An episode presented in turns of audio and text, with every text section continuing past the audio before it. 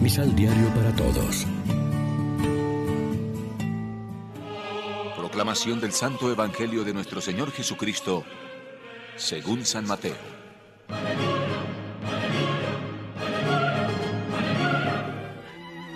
Cuídense de los hombres. A ustedes los arrastrarán ante las autoridades y los azotarán en las sinagogas. Por mi causa, ustedes serán llevados ante los gobernantes y los reyes, teniendo así la oportunidad de dar testimonio de mí ante ellos y los paganos. Cuando los juzguen, no se preocupen por lo que van a decir ni cómo tendrán que hacerlo. En esa misma hora se les dará lo que van a decir.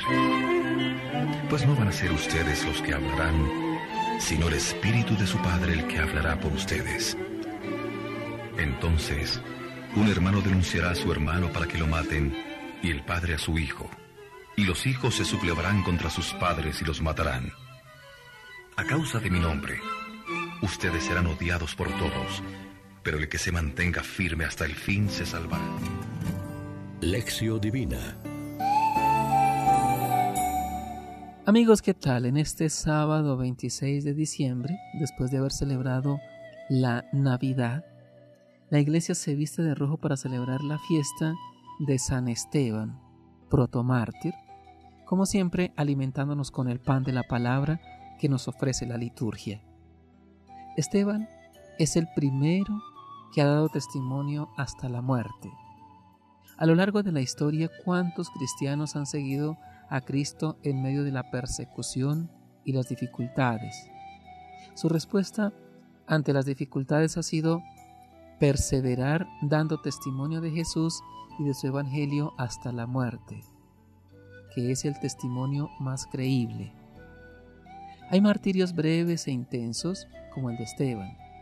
Hay martirios largos, el testimonio y las dificultades de cada día a lo largo de los años. Tal vez este es el nuestro. Y hoy se nos invita a no cansarnos de este amor y de esta fidelidad.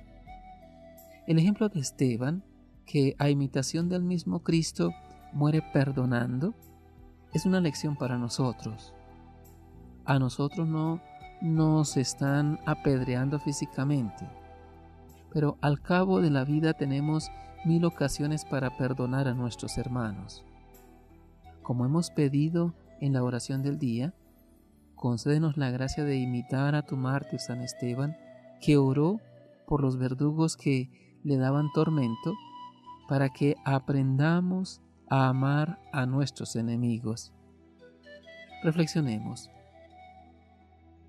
La contemplación del misterio de Navidad nos conduce inexplicablemente desde ya al misterio de la pasión.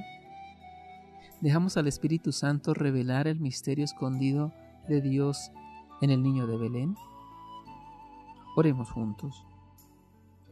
Tú, Señor, que ofreces la vida eterna a los que te sirven con fidelidad, ayúdanos con la asistencia de tu Espíritu a ser valientes defensores de la verdad. Amén. María, Reina de los Apóstoles, ruega por nosotros.